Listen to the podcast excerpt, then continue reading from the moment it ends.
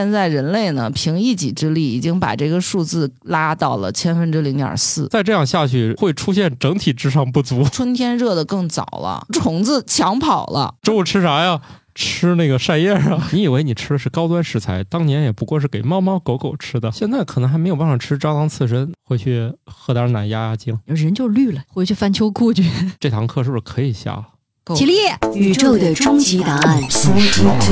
生活的最终答案。无需定义生活，漫游才是方向。给生活加点料，做不靠谱的生活艺术家。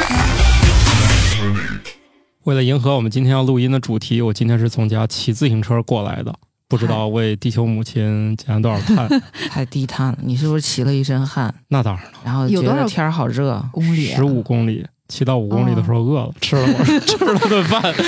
然后怎么感觉又增加排放了呢？嗯，你要再喝杯冰咖啡，增加了一些。啊、不对，你这叫增加了排泄。但是也确实吃饭也会增对对加对对碳排放的呀。没，错，没错，没错，我才知道一个惊人的事实。嗯等一会儿我们要聊这个事儿啊！大家正在收听节目叫《生活漫游指南》，我是为了减碳吃了更多饭的半只土豆， 我是既怕冷又怕热的巧克力爱巧克力。 这这个叫事儿多。我是曾经例行减碳，现在有点放弃治疗的白鸟。我们今天要聊一个特别正经的话题，地球变暖是吧？嗯，哎，我们没有起标题啊，不重要， 就叫地球变暖吧。不是后来都是录完才起标对题。对对对对，哎呀，不要在节目里面说这个事儿， 不用删啊这句。 美国最大一项水支出，你知道是干啥用的吗？有喝的、商业的、嗯个人的，什么洗车的，什么支出啊，洗澡？那算民用啊，那能洗几个水啊？哦哦哦，你是核说电所站有降的那温种方式？对电对，电就是厂嗯降工业温什么的，你能想到的各行各业里面有一个是耗水大户，大到别的加一起都抵不上它的，算是零头吧。农业嗯，农业当中可以再细分，平时日常吃那些东西，就是给人吃的东西，也只是个零头，已经逼近事实的真相了。他们给畜生吃的，可比人用的水多多了。这个东西就是苜蓿。苜蓿啊， 哎，作为、这个、我以为是大豆呢。嗨，给人吃的都用不了多少水，反而是另外一种动物吃的用了大量的水。动物还是植物啊？我都说苜蓿了苜，蓿但是苜蓿种出来，难道你吃啊？哦，苜蓿废水啊，苜蓿是咱可们以国家吃也有很 多，嗨，我们家门口写了苜蓿打药，好吧禁止食用。行吧？那儿一般人不咋吃这个东西。哎，一看这个来自我们西部省份的人对这个苜蓿的作用不太了解啊。是可以吃，啊我觉得主要这个是玩意儿是养牛用的啊。是呀，但是它可以吃啊。那废话，嗯你要这样说，那是好多东西都能吃。我也挺诧异，它耗水量很大的，我不知道。它要用大量的水种这个，因为牛特别能吃啊。我觉得这还挺冲击我的认知的，对，因我也为才知西道北种这个苜蓿嘛，嗯惯常的印象是那边缺水。是这样的，就是我们国家就算种这个，显然是就是我们的日常消费的比例没有那么高。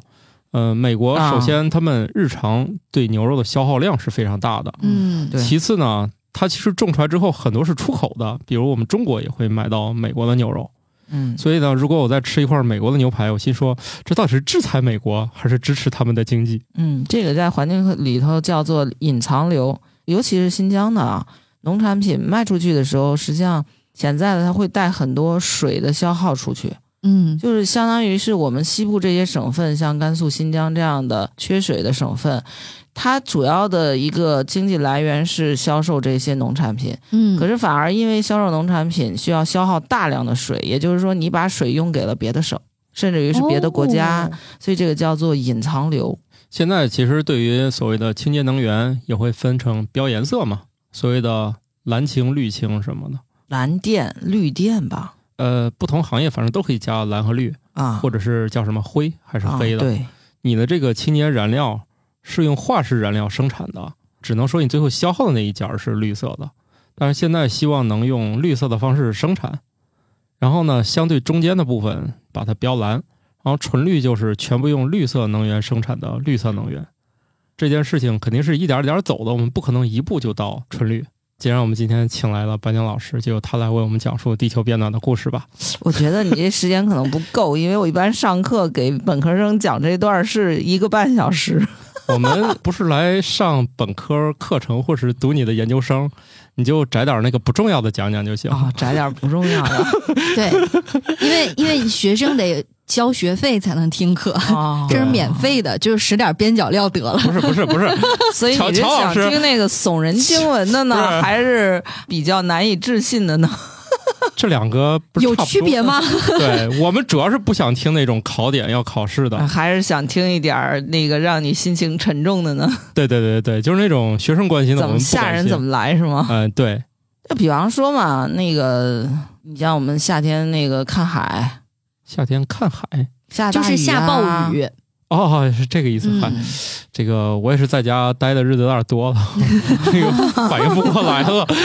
你们少说点黑话，啊，说是点正因为常的。夏天已经过去了是吧？就有些说看海，嗯，嗯，天津好像周围还真有海。天津其实以前大概五六年以前，就是下大暴雨的时候，城市里头内涝挺多的。嗯，最近几年，我感觉可能是它那个又调整那个排水的那个工作能力了。嗯所以最近两年，我感觉有时候下雨下的真的也是挺大的，但是就没有那么涝了。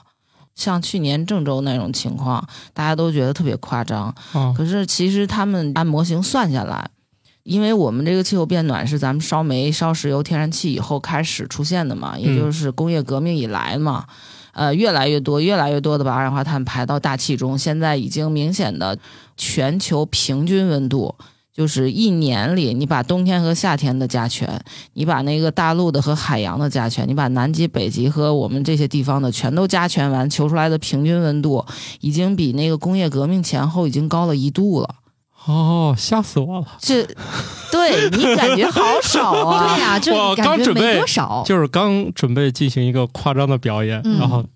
已经高了一识度破了，识破了。就是他拦住了我的 表演，我以为上来不得十度啥的，嗯嗯，说了半天就一度啊，那你想想，地球的地表平均温度正常就是算下来可能是十几十九度，我记不清那个数了哈。嗯，它要高一度，实际上对于这么大一个地球，整个所有的从大气圈到陆地、海洋，整个都高出来一度。那个一度不是平均的抹在这地球上的，它是有峰值有谷值的。啊，所以你这样的话，你实际上到那个高温的时候，可能就是高出好多度；低温的时候就低出好多度，不同的地方温度就会差很多。你你想说的不就是老板说了，我们公司的平均工资是一万块钱，嗯，多数朋就友是都在摸摸自己的口袋，是不是工资只给老板一个人发了？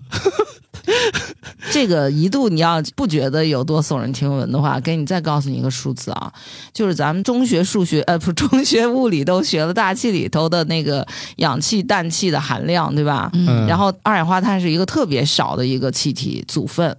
嗯，二氧化碳在大气中的含量是三百 ppm，换成那个一个比较容易理解说法就是千分之零点三，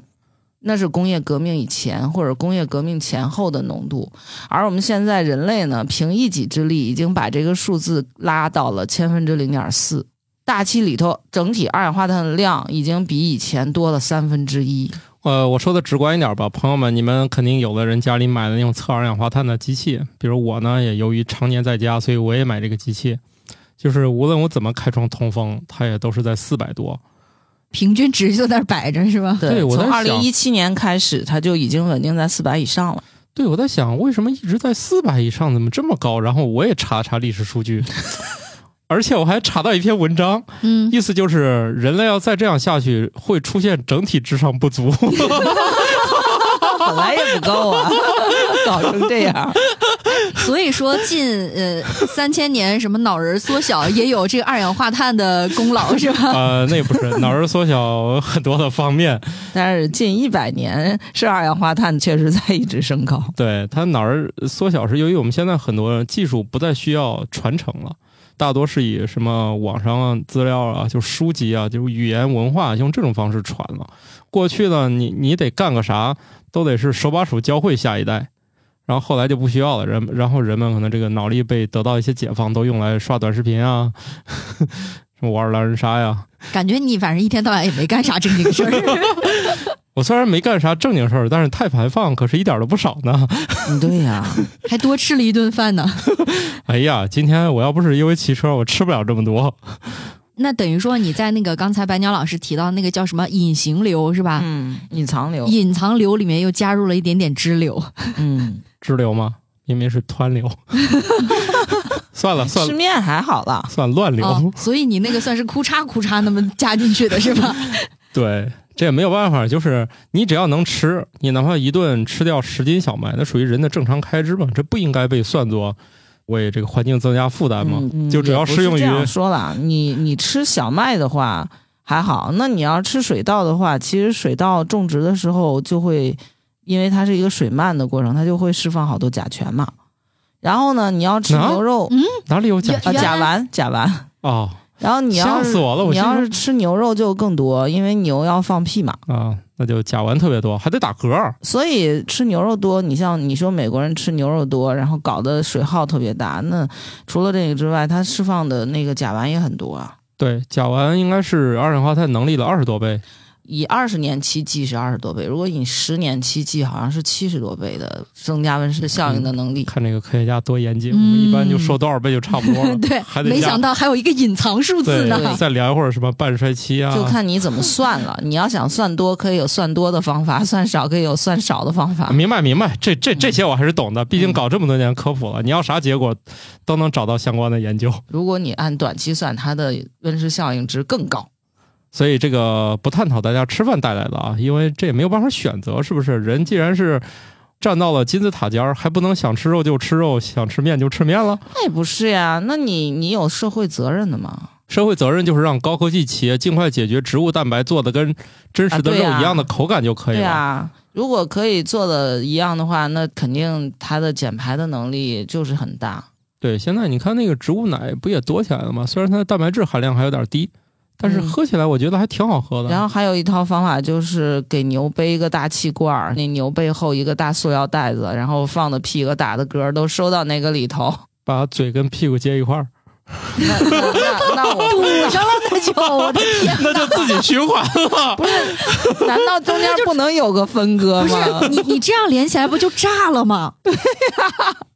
嗯，嗯气都出不去，啊你上下都堵了，它不炸了吗？这样不就就是变成了某种碳的就甲烷的循环了吗？你咋循环都是气了，它憋着，你不让它出去，让不是上头有牛个特别生让气你憋着，你能受得了 啊？啊！之前我们玉米熊放学小报写过一篇训练牛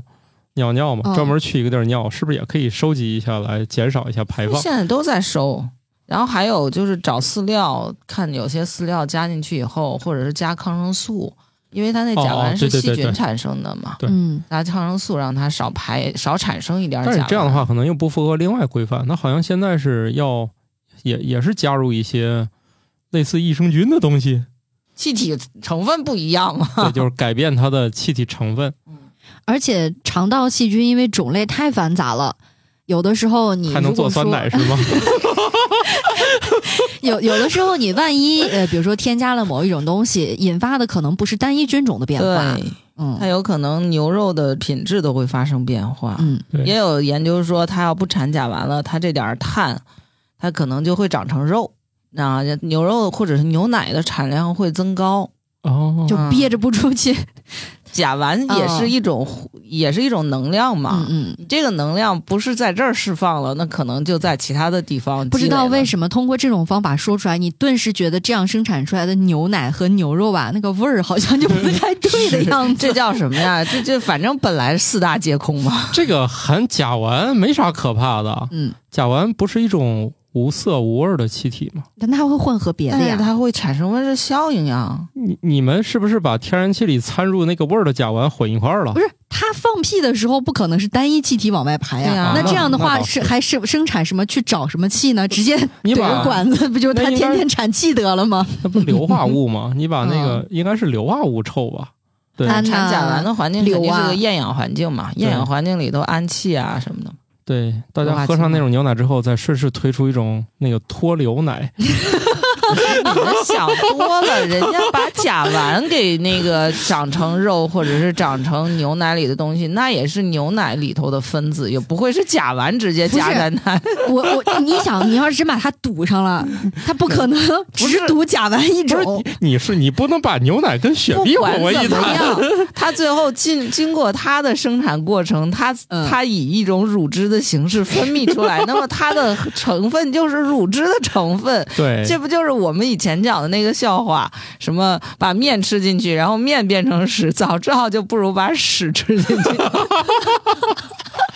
这期节目真的是，你我觉不要得到处会有哔哔哔哔的声音。不是 你，你不能把生产雪碧的流程跟生产乳汁的流程混为一谈。那个牛奶里肯定不含不是气的，这就是开个玩 笑。因为因为刚才整个的流程啊，说起来都特别像制造一个貔貅，你知道吗？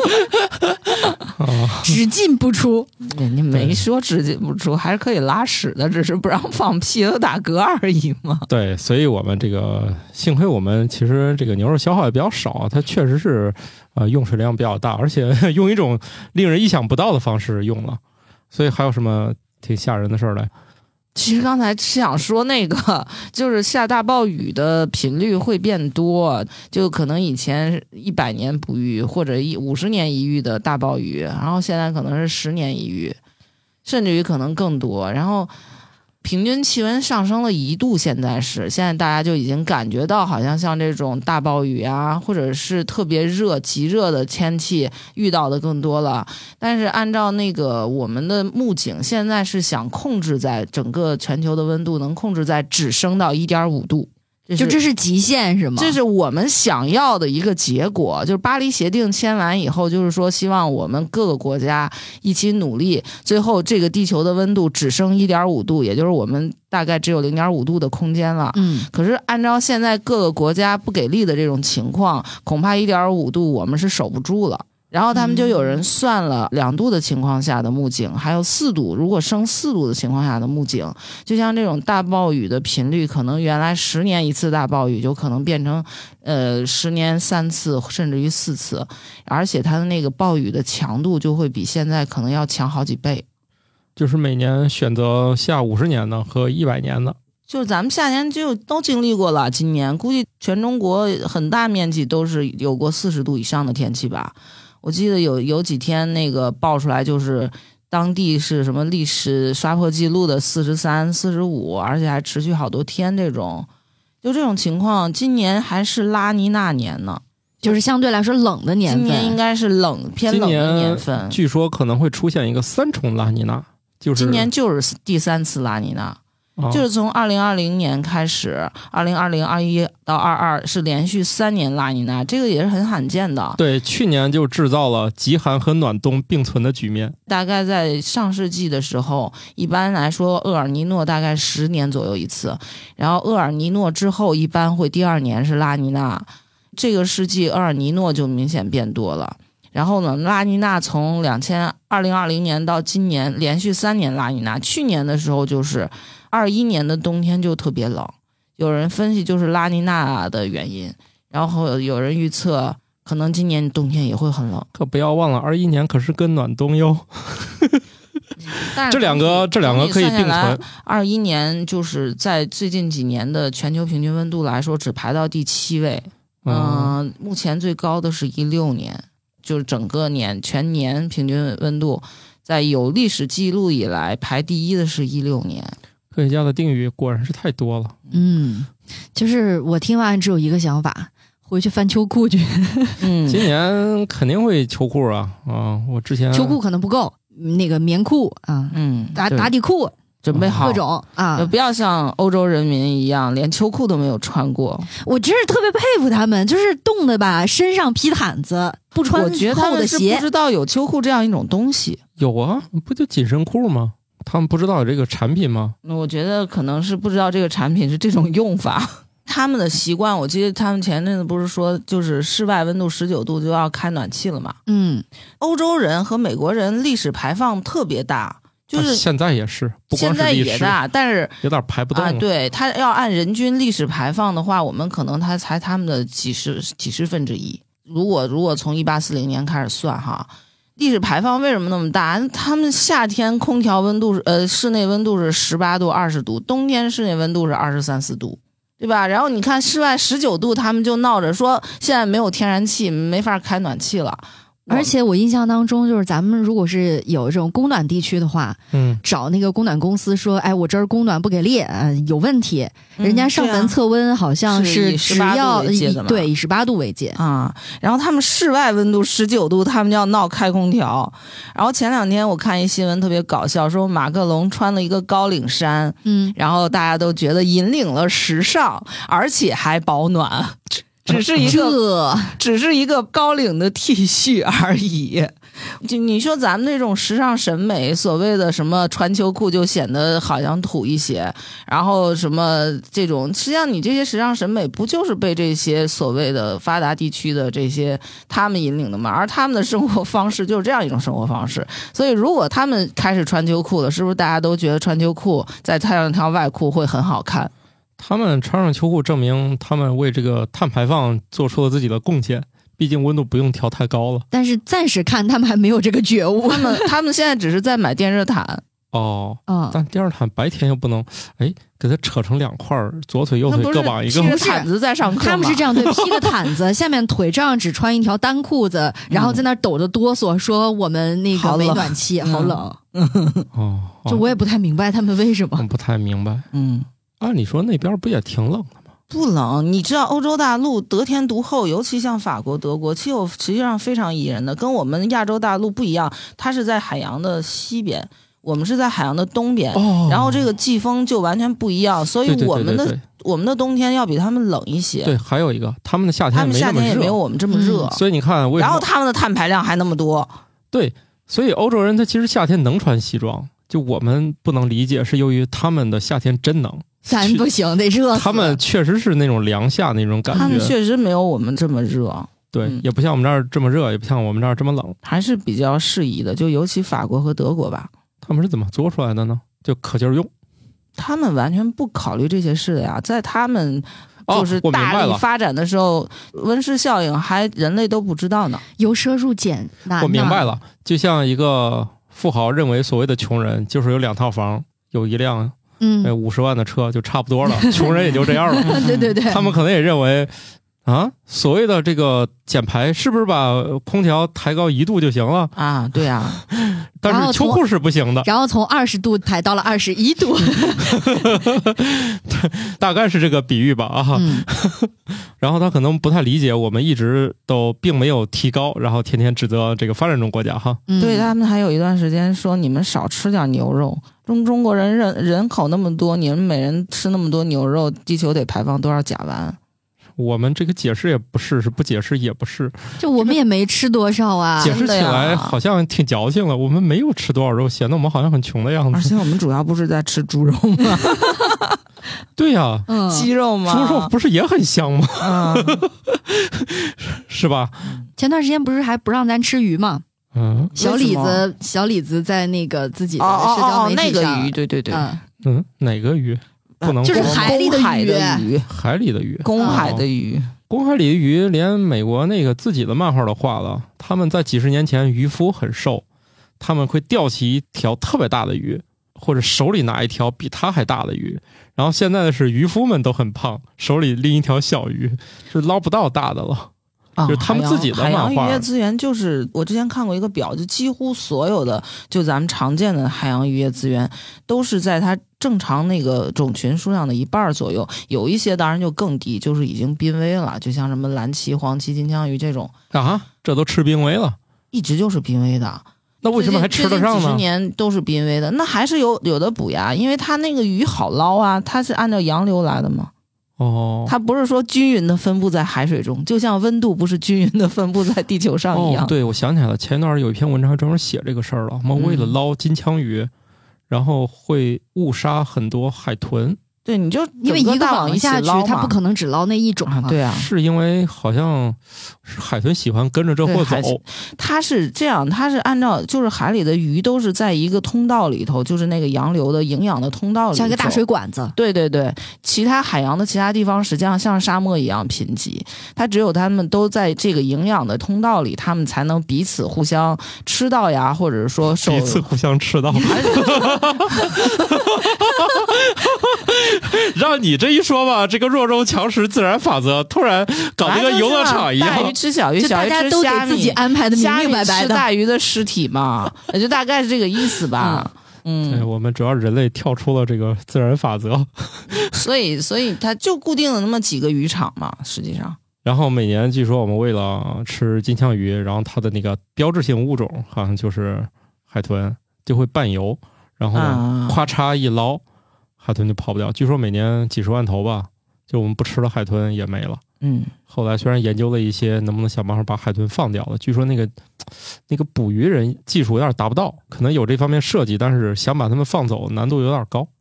所所以以我都不吃金枪鱼，所以有一些据说某些金枪鱼罐头上会标上什么海豚安全之 类的，就是证明他们没有采用就是先找海豚再捞鱼的技嗯术，或者说我弄完之后呢，或者能把海豚放掉等等，就是反正它会有一些就是认证，嗯就，证明你的捞鱼方法是科学合理的。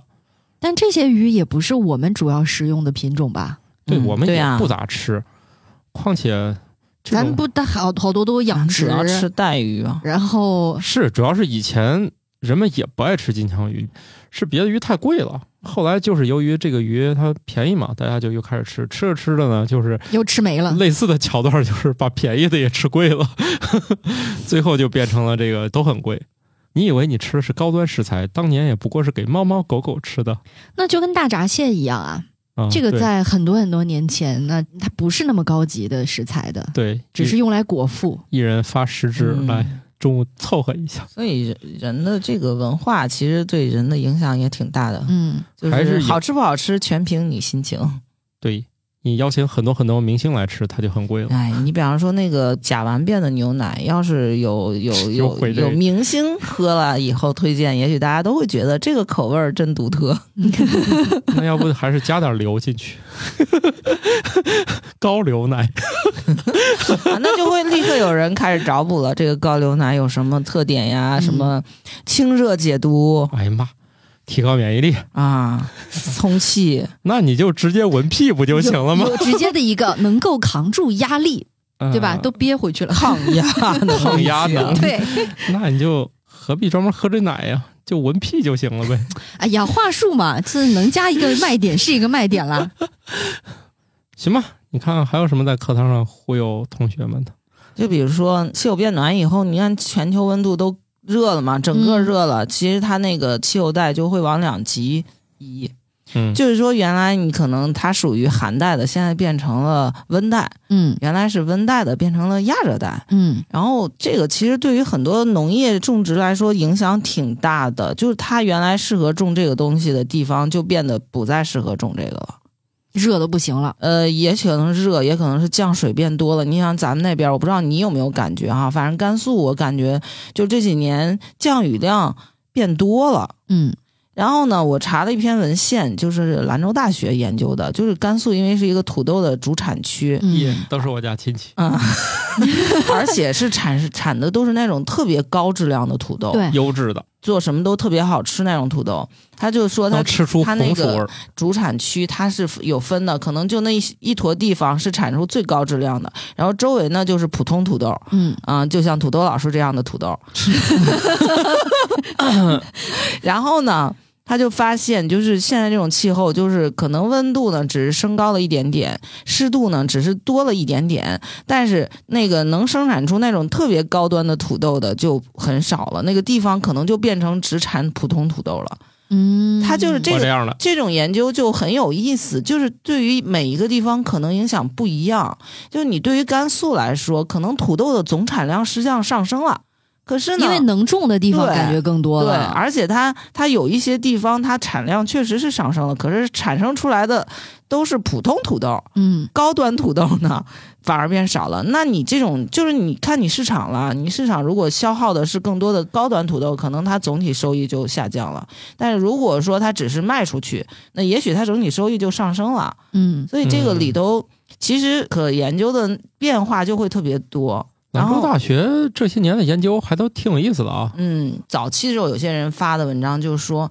其实像中国可能是受益的。就是说，对于对中国的农业产出对可能是受益是的说像美国那种，你看美国它那个种植带都是特别整齐的，就种玉米都对，它是的一大地理条件特别对好。就一马平川，所以它那种植带是就是画按气候带画的那样一条条。哎嗯，，所以美国那个特别强，这种呢，反而就是受气候变化影响就会很大，可能这块地儿的所有的人都只会种玉米，嗯然后这块地突然的就不适合种玉米了，他很难去改变这个人的种植习惯，所以他可能，所以美国他那边算下来，他觉得气候变化对他农业产出的影响就挺不好的，然后就有人类类似的去研究中国，他就说中国可能反而是受益的，会有很多像西部地区啊或者什么的，可能可能会受益对，地球上有一些地方，嗯啊，就是由于气候变暖之后呢，突然感觉得到了上天的恩赐。但是呢，最近也有一些论文就说，就这个算法就是不科学，反正就还嗯在争论吧。但是我觉得，不管是什么，就是说总体上来说，你是怎么样，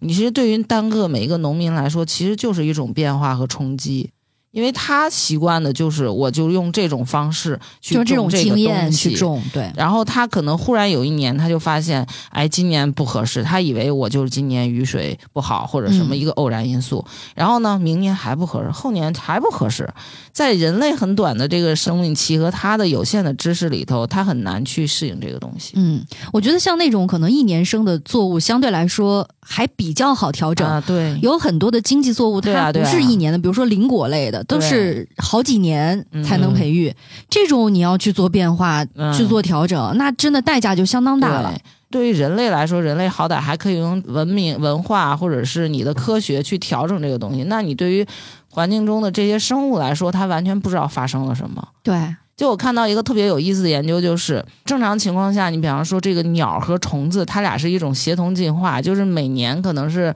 三月中旬小鸟开始出壳，嗯然后四月中旬小鸟开始离巢，在三月到四月中间这一个月，实际上是对于鸟类来说就是需要食物的量最大，因为幼鸟不能自己去捕食，只能是亲鸟去喂，就把虫子叼过来喂给它。然后呢，它这段时间呢，恰好就是它的这种漫长的演化的适应。那个四月初的时候是毛毛虫从地里拱出来的时候，嗯，就是传说中那个对早起的鸟儿有虫吃对，那虫也得早起，对 就是这个对对对意思。就是说，正好是鸟小幼鸟最需要虫子，然后亲鸟最累的时候，毛毛虫从地里出来了，嗯然后这时候呢，大家都合适，对吧？嗯，这是一个非常漫长的一个适虫应说：“我合适吗但是虫子它就是这样一个温度，实际上应该是我们推测应该是是鸟的这个从孵化到离巢，慢慢的调整到了，就是通过自然的筛选、哦调整到了和跟虫子虫为吻合，因为它的温度的原因嘛？”。哦，结果现在因为气候变暖嘛，就是春天热的更早了，然后虫子抢跑了。嗯哦可是可是鸟小鸟它它抢跑不了，它完全没法调整。虫子的孵化是完全是依靠温度孵化的，所以它可能就抢跑了十天，这样子它的这个峰值就出现在了小鸟刚破壳。还不是那么需要食物的时候，然后等到那个亲鸟最累的时候，毛毛虫这波儿已经过去了。已经走了，哦，已经变成成虫了。对，所以对于小鸟来说，它就生存压力就会大很多。哦，虫说：“这回我合适。”但是你你你要是想正常的通过这种演化的适者生存、自然淘汰的过程，让让这个小鸟去适应它的这个离巢时间，我觉得至少是几十年，甚至于可能更长，这个演化才能调整回来。可是几十年以后，如果我们再这么造下去的话，这个虫子肯定又抢跑了。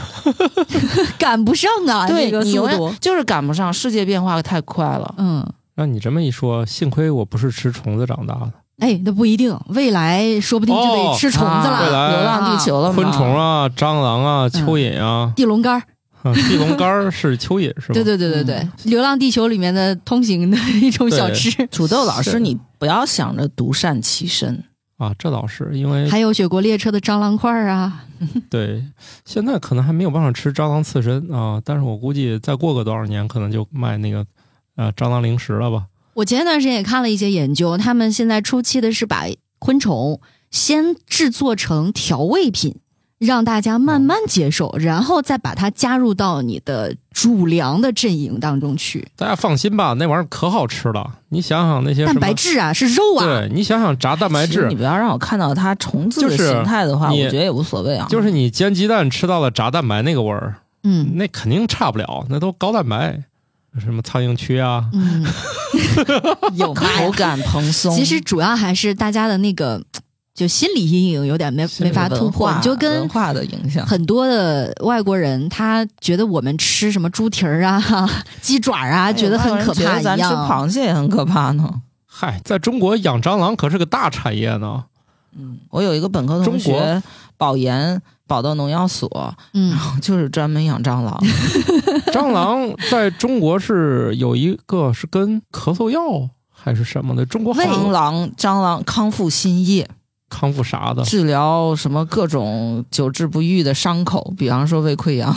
哦，胃病哈嗯，差不多就是大家说不定你有什么毛病，已经喝过蟑螂水 了，那个就是用蟑螂做的。效果到底好不好，反正我们也检验不了。嗯，包括有一种色素叫胭脂红，哦，现在为止啊应该都没有人工合 成吧？对，你说是那个红丝绒蛋糕吗？ 对对，红丝绒蛋糕那个颜色就是 用了呃胭脂红这个颜色，就是从啊、胭身脂上虫，提取的嘛。嗯，确实很神奇，大家吃了正经红丝绒那种色素，还真做不出来，也没觉得有多好吃就是了。没有味儿啊，它就嗯色素嘛。就是好看嗯嘛，他得先从养一种在仙人掌上长的小虫开始养起，然后给那小虫挤碎 是吧？就弄出来那一点儿。 哎呀，你要这样说，确实这是另外一个事儿了。这就是合成生物学那块儿要研究合的，成生物想研究这个其实事啊儿，还是生活在元宇宙里比较简单，是吧？是啊脑后面插个管儿，哎，你想要胭脂红就有胭脂红，对你想要什么什么 蟑什么螂块儿蓝就有蟑 螂块儿。啊最后成了《黑客帝国》里的那个。 对对对对对，我觉得那个需要混合现实。你拿起一块平淡无奇的蛋糕，你也、嗯你能看见它进嘴里，就有点望梅止渴那意思。对你嗯吃的是一块平淡无奇的戚风蛋糕，但是你以为你吃了一块就是加了各种各样东西啊，嗯颜色调过颜色的啊，呃，就是拿了一个蟑螂块儿，然后吃下去的时候暗示自己吃了鸡肉味儿嘎嘣脆，鸡肉味儿嘎嘣脆也。没毛病，是一个味儿。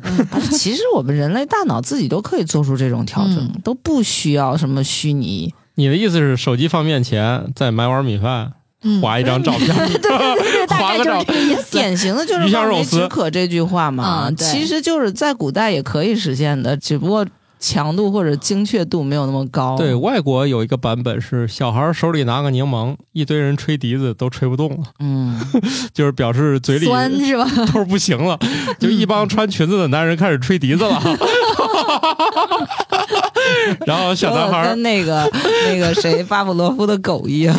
对，然后然后小男孩儿拿个柠檬过去晃一晃，嗯就基本上就乱了阵脚，就吹不成了，嗯口水都把那个风笛管儿给堵上了是吧？ 差不多吧？ 是不是还有几个过于兴奋晕倒的？啊他们的卫队不是老有人晕倒吗？ 哦，穿太多吗？穿裙子不是挺凉快的吗？哎，他们穿裙子穿丝袜吗？他们连内 裤大连内裤都不穿。内裤都不穿，风一哎好吧刮直接看出男女了。好 吧，哎，但是说到地球变暖，其实有一个应该说误解特别广泛的一个看法吧，就是觉得哎，那冬天那么冷了，它哪儿变暖了？这个也可以拿今天我们最开始讲的那个对平均来解释，对就一对个对山和一个湖，一个坑，对吧？对这样就是说填呗。你就想一盆水吧，嗯那个盆里头水装的少的时候，你怎么逛荡它也就是那么点儿浪。然后是那个盆里水装的多的时候，你一逛荡它就高峰，呃，溢出来浪了就 很高，然后峰值和谷值就都会很、嗯很大嘛，所以就会冷的时候就特别冷，热的时候就特别特别热嗯，嗯，最终那个热出去的那个高温，比嗯那个冷的那个低温填平了还多余，对对啊对对多余一点儿。对，就是总体上来说就是一种发烧的状态。嗯，你们学生上课听这个，下面都啥反应啊？嗯，挺挺惊悚的。回去喝点奶压压惊。我想想啊，我跟他们讲完，一般给他们看完那个，就是最近有做那种图，就是气温从一年一年的高上来的那个图，还有就是二氧化碳的浓度一点一点高上来那个图，那图就看的就让人觉得就已经很焦虑了。嗯然后再给他们看一下，就最新的那个报告里头，就是预测两度、四度的时候，像极热的天气频率会从原来的十年一原来十年一次的这种极热，可能会最后变成十年五次。降雨啊、干旱呀、都会变多，然后强度会变大，反正就看上去就很焦虑。是这样的，以前我对这些事儿也没有什么概念。嗯为什么环保的事情要反复说、玩命说、没事儿就说呢？自从我干了这行之后，从一开始当做一个写作的素材，变成最后我也信了。就是我干每件事儿，我都会审视这件事儿对环境有没有意义了。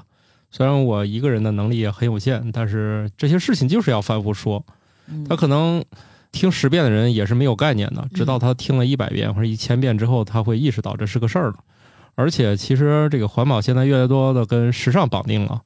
比如说呢，一一件儿普通的羽绒服卖两千元，嗯如果他使用的是别人用旧的羽绒服拆出来之后重新生产出的羽绒，这件儿就能卖五千。哎，现在还有一个比较热的，就是从海里捞塑料回来做塑料的产品。啊，就是我我最近发现，就是我帮人查嘛，就是什么什么环保产品，就是比较显得很很特立独行，因为因为一般时尚上就是要求要追新嘛。嗯那其中一个就是从海里捞塑料，因为现在大家都知道海洋塑料那个污染挺严重的，嗯啊、然后包括那个微塑料，你不也讲过好多次了嘛？然后这个时尚界的人就觉得从海里捞塑料回来，再做一些什么盒子呀、塑料的袋子呀什么的，就显得很环保、很高级。所以这是一个新材料，所以最近好像还蛮多的，就是这类的公司在做这种东西的。一开始干这件事儿的成本可能这都算灰塑料。不是，它其实它只要捞一点儿塑料在里头，它就可以算是海洋再生塑料了。哦，嗯你说的这东西叫原麦面包吧？只要一丢丢的那个对全麦粉，就算是全麦面包。很很多时候，所谓的环保，尤其在时尚圈里的环保就是这样子，而且就只要借你一点点环保的这个角边角料，然后它就可以各种衍生。而且我还有一个疑问啊，就是它在重新制作的过程当中，它会不会产生就是没有预料到的更多的一些污染？嗯那我觉得还可控，因为咱们实际上现在绝大部分塑料我们也是要回收再利用的。对，嗯塑料还是一个就是回收咱比们较那成个熟的为。啥那么多那个拾垃圾的阿姨都扒塑料瓶儿？就是塑料的这个回收产业是很成熟，就而是且很稳定的。对，嗯它是需要这些，就是咱们国家好多这种废旧资源的再生，它现在一个很大的问题是它收不到原材料，也就是它收不到垃圾。它要收到垃圾，它都有产能能把这个东西给再生出来。嗯那现在收垃圾这条路线它没走通，所以这也是为什么我们在搞垃圾分类回收。被城市拾荒者拾走的，它不一定会进入这个循环链。啊，嗯我一直以为他们是中坚力量。像这种塑料它是中间力量，但是很多电器啊这些的，它就收回去以后，它就自己弄吧弄吧，它就卖着用了。但这不也挺好的吗？还有一些它会用一些特别作坊式的方法去再生，哦就那牵个扯到很重污染金环属境的问题，对吧？啊那个尤其那个金属类的、木材之类的，哦，那个好像还挺污染环境的。对什么电路板呐、就自行分电解的器元件啊那些，对。而且再有一点就是咱们这个人工分拣，你扔垃圾的时候，可能好多垃圾都是混在一起的，嗯，那你分拣的时候，就那些有一些有价值的东西，它已经分不开了，就你粘在一起那些脏东西什么的，最后只能填埋。然后，如果咱从一开始就分类收的话，这个东西就有更多的东西能够被再利用。我觉得哼他们那个产能想实现，首先我们得先分类。有的嗯人说，你看那些垃圾车最后不都混一起拉走了？那是啊，对啊，就大家这种扔法，他也没法说派个人先分完再给往车上就是有放。的城市人家实际上是已经呃实现了，就是分车、分人、分时间。只不过就是塑料呢，可能从高级的就变成低级的了，再低级的嗯可能就变成最普通的塑料袋儿啥的，可能没有那么好，但是反正能利用好几次吧。对，应该是能循环好几轮的。嗯，说的半天啊、希望大家这个垃圾分类继续啊。不过，其实我觉得吧，减少二氧化碳排放这件事儿，也不是一个光花钱没有收益的事儿。因为其实人家现在讲这种叫做一个新产业，嗯因为我看过一本书嘛，那个比尔盖茨写那本书，他就讲，你现在好多东西，如果你要用完全不使用煤炭的方式去去生产它，或者是用这种能源，一般人认为会多花钱嘛，它这个嗯叫做绿色溢价。就是你为了让这个产品绿色，然后你你需要成本上更多，这个叫绿色溢价。然后他就算了一下，其实现在好多领域的绿色溢价并不是想象中那么不可接受，甚至于他讲那个呃新能源汽车在欧洲实际上绿色溢价已经没有了，就是说在欧洲你用纯电动车和用汽油车。从这个汽车的购买到这个充电，然后到行驶，整个过程中你其实并不多花钱，但是在美国呢，是每年可能有一千美元左右的绿色溢价。这个就跟它每个地区它的这个政策啊，它的各种汽油啊什么的价格有关系，因为美国的油价更便宜，嗯，所以用电车它反而它就有有很高的绿色溢价。那可是如果你的油价高的话，你就没有这个绿色溢价了，嗯也就是说用哦电车就更便宜了。那然这后样的话，我们油价还得涨。你你要怎么看问题呢？你要想一想这个东西的价格回归到真实的价值的时候，它是多少？对我听说了，你要在中东地区，就明明汽油可以不要钱，还是勉强收了你几毛钱一升。你总是这样想题，但是我听过很有些环保人士说，这个汽油的价值实际上可能是现在价格的十倍哦啊，左右。这这是可以理解，因而且为如果你用它作为化工原料，你去生产那个，比方说聚乙烯，嗯嗯，还有一些染料，嗯还有什么炸药，还有什么农药等等等嗯等各种高分子的化工材料的话，你实际上你要从人从从空气中一个碳一个碳的这样加上去是很难的。对但是你用那个石油的那种长碳链儿去做这种切割和结合的话，就很容易。所以如果这样算的话，你的石油如果不是烧掉了，嗯而是用来做化工的话，它的价值是它的十倍以上。对这个说法我也听说啊而我了们。现在只是就是很简单粗暴的把它就把它当给烧了柴火烧。对对，就是这个石油当燃料是一种特别可惜的用法。对，所以你你你这个东西的价格到底多少钱是合理的？美国的价格肯定是不合理的，因为我们都知道它这个价格是靠它的什么方法得到的。嗯呐，电动车嘛，啊，我们呢感觉这个像手机装了四个轮子，肯定这个感觉也会比这个烧汽油的好像聪明那么一点点。谁不喜欢跟聪明人做朋友呢？就最近这一两年，咱们国家提出来三零年碳达峰、六零对年碳中和嘛，对嗯大家就很多投资圈的人一下子就嗅到了风向，就是他觉得未来就是这种绿色产业可能是一个特别好的，会有一个特别好的发展趋势。嗯，嗯，一下子就搞得特别火，就很多人就会觉得，第一，它可能会有一些市场上会有倾向性，然后它会有一些补贴啊或者什么的，呃，所以大家都在找什么有什么技术是绿色的，有什么技术是低碳的，未来可能会在全球会有一些什么竞争力是吧？对，包括这也是一轮技术迭代了。，对对，实际上我真觉得这不是新的工业革命吗？不一定说就是都是费钱的，包括他们比尔盖茨也提出来，他现在有就是在盖的一个就是用核废料来做核燃料的发电站，这就相当于是第五代的核电站。嗯，哦就是又是一个造貔貅的计划，这个对把煤烧成炭，然后再烧炭，核电站，我就说类就是似嘛类，似，嗯，把煤烧成炭，炭再烧。嗯，对，反正呃，那个核聚变的电站估计是一时半会儿是搞不出来不的，一定，不一定。现在感觉这个路线又开始变得很有希望了，各国好像都有点突破了。每十年大家都在提核聚变是未来十年以后有可没有能没有实没有现的，核然后再聚过变十年还是未来十年以后有可能实现。有两项技术，它好像这个脚步已经离我们很近了，一个是量子计算机，一个就是核聚变，这两个的脚步已经越来越近了。这两个都有商业版本了，已经脱离实验室了。就比如说量子计算机已经有商业产品在卖了，虽然不知道它里面跑点啥。然后呢，你像核聚变也是，现在已经可以发出的电比它启动它的电更多了，或者说它的运行时间已经达到一个我们觉得哎已经很长了，不像过去，啪就那么一秒瞬间钟嘛，嗨，现在时间长多了，就是几秒钟吧。不止几秒了，现在好像长很多，而且现在已经有商业公司投入到核聚变的这个研发了，就证明它可能已经完全从这个理论和图纸走到了就是外面，这已经不是实验室级别的事儿了，就是商业公司也可以搞了，嗯，说明它估计是，嗯，要么就是投资人的钱还是好搞，要不就是这个技术吧，可能相对开始好搞了。我觉得一个是你们刚才提到的这种燃料方面、能源方面的，还有一个呢，我觉得就是也是资源利用吧。之前我们一直在说碳排放，空气当中的本底的那个二氧化碳的值都已经很高了，那、现在就是还有一个突破是人造淀粉的这个事儿。哦，以前我们老说你喝西北风啊。就以后真的有可能就是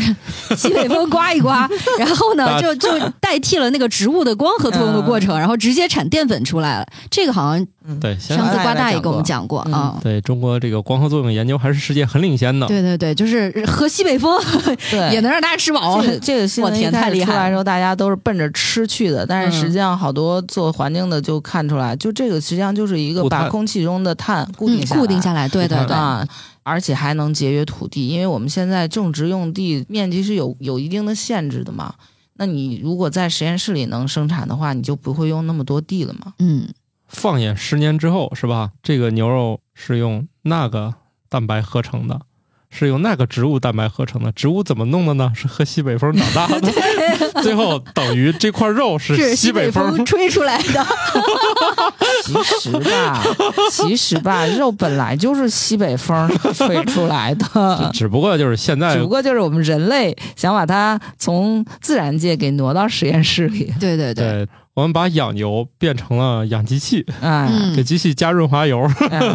以前呢，这个过程需要一年的时间，因为你先要植物长成熟了，对吧？然后它去累积淀粉。嗯现在呢是咻的一下就好了， 就想达到这种效果。对，哎，说到这里，很想向白云老师在线约个稿，因为这两天我看到一个更神奇的研究。嗯大家都知道那个碳十四嗯年代就是测年法，对吧？嗯碳十四是一个微量的存在嘛，这种放射性的这个生物一嗝屁呢，它身体里的这个碳十四就越来越少，是利用这个机理来测这个人大概多少，大概能测个五万年左右，是吧？嗯但是呢，哎，说由于这个人类一会儿搞核实验，一会儿呢又禁止了，所以它变得就是这个本体很有波动。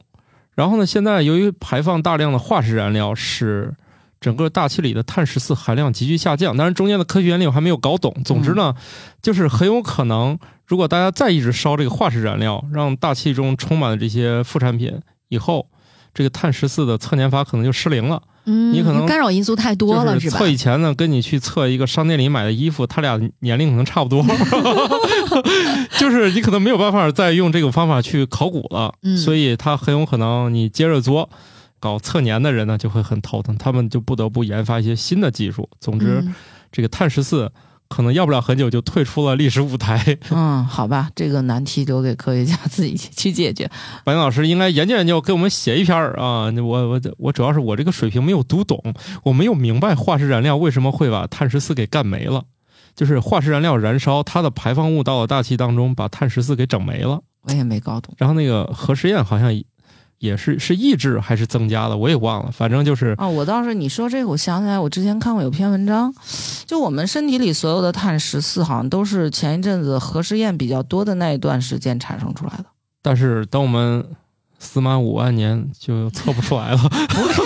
都五万年，人类这个种群早肯定没有了。 哦已经成灰儿了。对，爱咋你地咋地你还打算去是把自己埋到土里面，然后等到经过多少万年啊成了化石吗？没有那等个到机会了，海豚那个种群？嗯你都被扬了。等到海豚那个种 群那个演化出来这个考古的能力的时候，就让他们迷糊去吧。哎，他们也有新的招儿了。或者是他没有新的招儿，他就以为咱们是五万年前的人呗没事，那时候科学技术肯定发现了，不能这么简单的啊，粗暴以的测。为以为这个人类文明是出现于公元前五万年和出现于公五元千年之前间五千年有啥差别？误差了四万五重要千吗年。？ 嗯不重要。那这这这堂课是不是可以下了？够 起立，一些深植于嗯 DNA 的条件 反射。我都快没有了，我没看，我没什么反应。再说了，大学老师已经没有见过下课起立了，极没有其偶尔的。啊，有一些学生忽然站起来，会把老师吓一跳。啊这你看老师们自由散漫惯 了，什么什么情 况？我的哗一下全站起来我。就是上个课，你们不要给我这个姿势摆这么大。你们老师也加强一下自我修养啊！对我有什么意见？怎么都站起来了？都站起来。 行吧，我们今天的节目又得到了很多没有用的知识，希望大家嗯开心。挺挺有用的，哎挺有惊用悚的知识吧，挺有用的。其实嗯这个你现在早点了解没啥坏处，毕竟以后可能天天耳朵里都是这些。嗯，哎嗯，呀，还是期待一下元宇宙吧。你只要插上电，什么其他的碳排放都没有了。你哎，你看白宁老师的研究还是很受限。大家可能不知道的事儿就是，当你每次在搜索引擎搜索一些的时候，它都产生了不巨像大的排放，对嗯，也这个巨谈大，比谈你不上巨大，但是呢，比你你吃要牛肉还是少的，但是你要是看片儿，它突然这个碳排放就会变大所。以那你万一以后用的是核电呢？用的是水电呢关？键是核聚变用呢的，是风电呢核？聚变嗯，哎，现在好多离岸风电就在海里咔插一个柱子，嗖嗖转就发电，要怎 样？那样干净啊，而且不占种田的地啊，而且海上的风大 嘛，嗯 啊就可以一哦直吹嘛。啊，然后再加上那个呃扇叶儿，还能做小熊软糖， 哦，什么？我们都连上了。我们这个 我们之前有研究团队是希望这个叶片更好回收，他就研发了新的叶片的材料。叶那片个材料呢， 最后里面有一部分提取出来能做几个小熊软糖。人类的这些材料闭环了，闭屠环了龙啊。之计吧， 又回到好吧嗯吃上了，你中午吃啥呀？吃那个扇叶啊。 来，你跟你掰一牙块儿好。，然后胃口就好。 还有一个更高，就说我喝的西北风啊，嗯他说对我吃是改善改善，走，咱俩吃那个嗯核聚变蟑螂产生的脆块儿碳十四， 吃蟑螂脆块儿， 嗯这个咖喱味儿。嗯，所以各位听友听到这儿，你有什么自己特别期望尝到的未来食物吗？ 也可以对在我们的评论区留言。对，蟑螂、枫叶。嗯，地龙干儿，西西北风风西北 风，西北风还有努力吗？我们身处这个北那方，哎你再这样热下去，西北风都不刮了。刮还是刮的，因为老话说得好，夏天有多热，冬天就有多冷。 没有风不刮了，人可以跑。放心吧，西北风是不会，暂时我看不会缺席。而且你忘了，有一年还有一些意外的西北风，直接干到零下二十度。今年咱们看看吧，好的，希望大家都能过上。西啊北风敞开喝了 嗨，生活。 我想提高一下说，过上绿色的生活，怎 么就是啊那是挺绿的，纯绿啊，绿风，张嘴就胖，嗯这个是绿标，啊绿了，绿了，都绿了。都是肚子上全是长满的绿标，搞得跟硬盘一样，有红标、绿标、紫标。别那么麻烦了，人就绿了就得了。对，绿的生活才要能见想过得去，肚子上就得带点绿。就这么着吧，祝大家过上绿色生活，对拜，拜。拜拜。拜拜。感谢各位听友收听《生活漫游指南》，我们有一个公众号《生活漫游指南》，欢迎订阅。同时呢，您还可以加入我们的听友群，只要打开微信添加朋友，搜索“生活漫游指南”的拼音全拼，就可以添加管理员了。管理员会把大家邀请到群内，和我们众多热爱生活的听友们，还有我们的主播以及嘉宾聊起来吧。节目的福利还有很多，欢迎加入一起讨论。感谢收听，下期更新，不见不散哦。